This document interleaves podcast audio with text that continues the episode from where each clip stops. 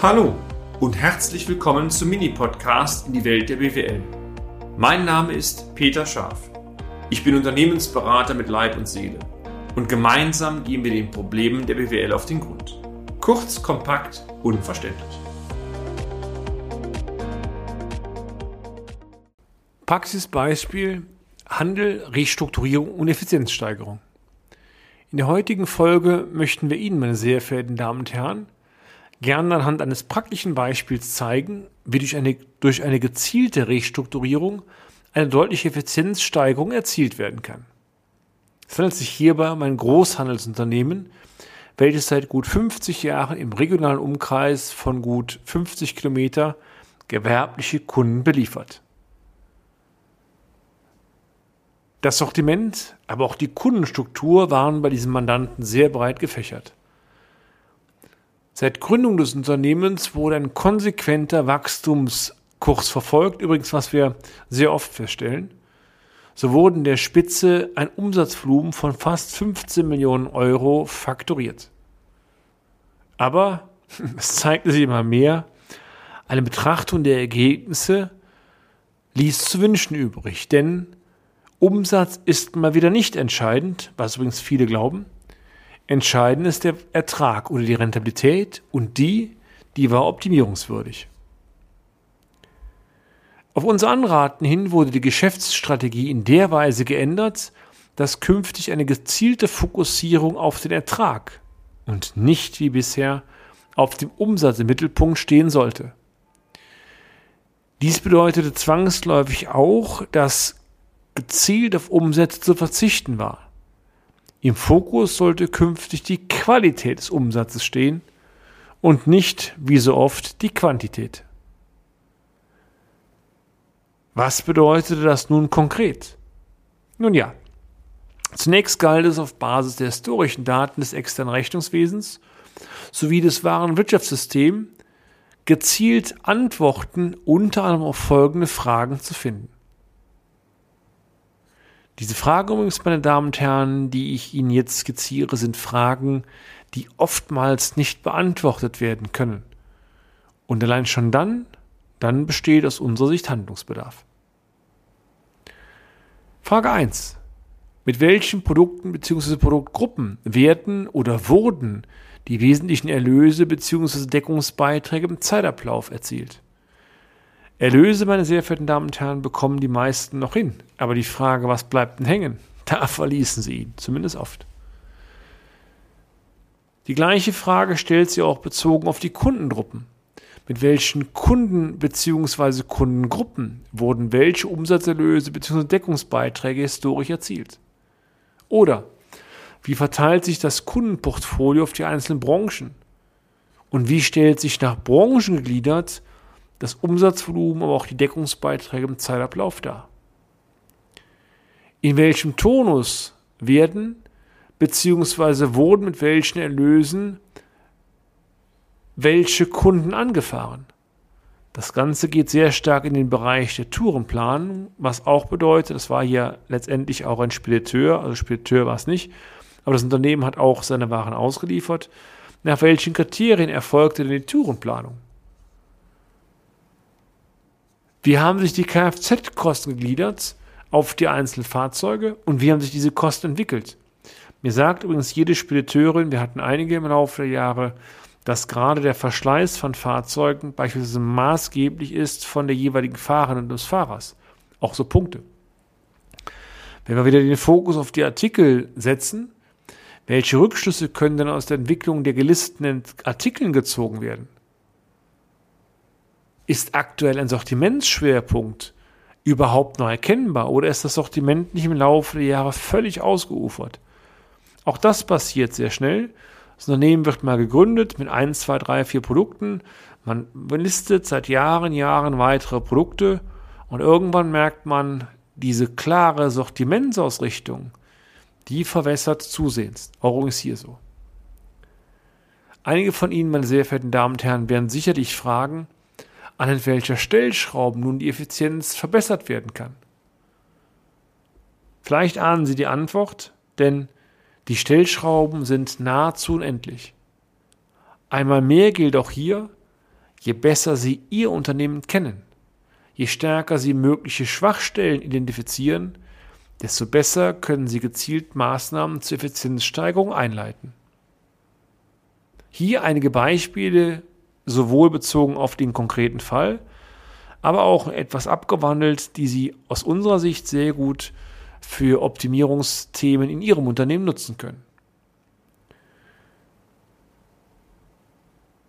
Identifizieren Sie beispielsweise anhand der Warenwirtschaft sämtliche Artikel, die länger als beispielsweise ein Jahr nicht mehr bewegt wurden.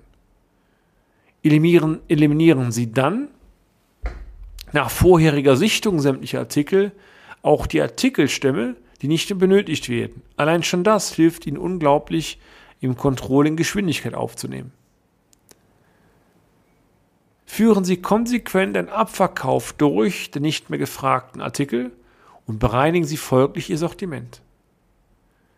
Nehmen Sie gezielt diejenigen Artikel aus dem Segment heraus, die nach Ihrer subjektiven Markteinschätzung heraus in den nächsten Jahren vermutlich nicht mehr gefragt werden beziehungsweise andersrum, nehmen Sie die Artikel auf, die Ihrer Ansicht nach künftig einer hohen Marktfrage äh, unterliegen.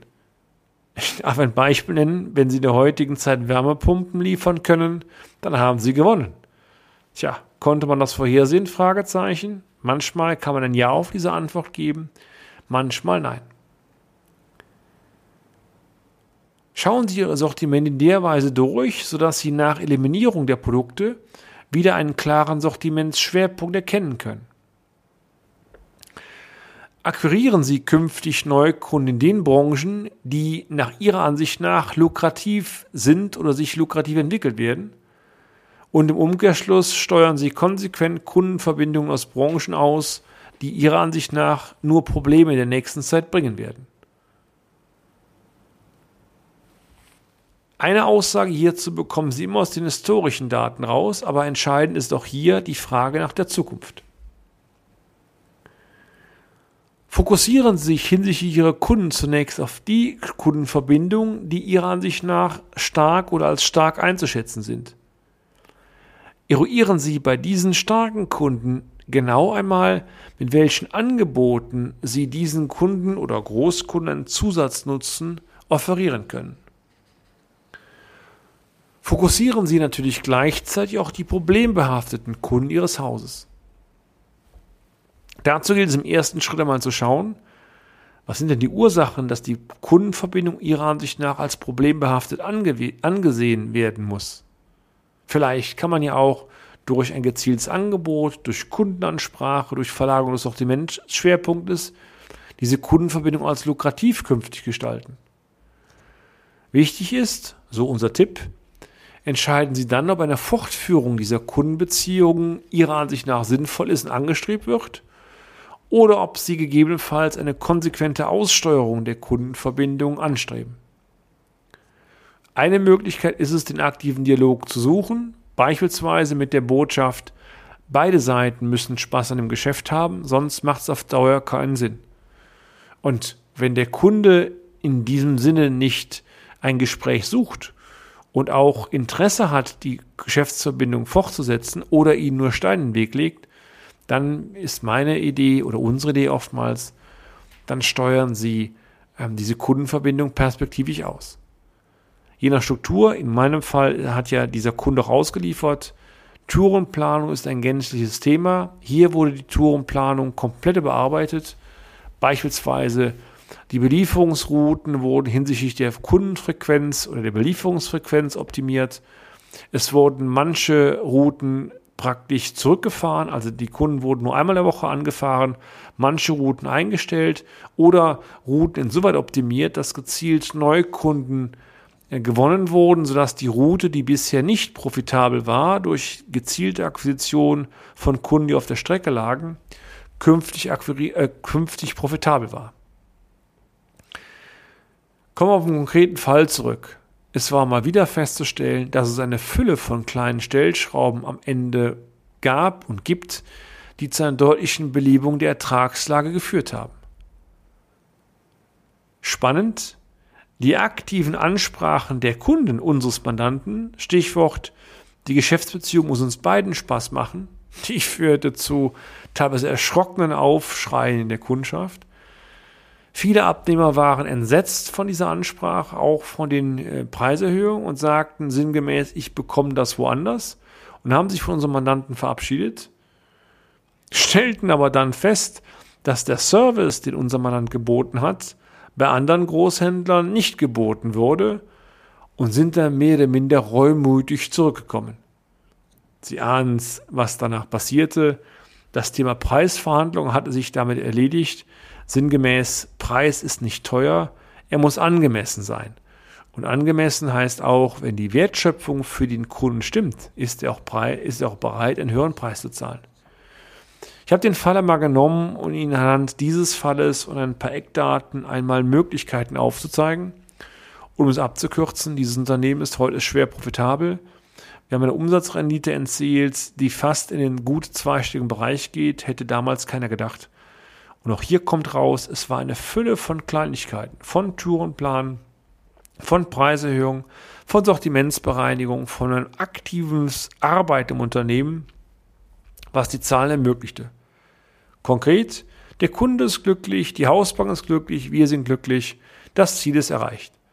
Ich wünsche sehr, dass es Ihnen auch so geht, natürlich am besten, bevor Sie im Vorfeld eine Schlappe hatten, sondern eigentlich dienen die Maßnahmen ja auch dazu, am Ende noch besser, noch profitabler zu werden. Und damit sind wir auch schon am Ende des heutigen Podcasts. Haben wir Ihr Interesse geweckt? Fein. Dann besuchen Sie uns doch einmal auf unserer Homepage unter www.scharf-office.de und schalten Sie auch beim nächsten Mal wieder ein auf eine kleine Reise in die Welt der BWL. Ihr Peter Scharf.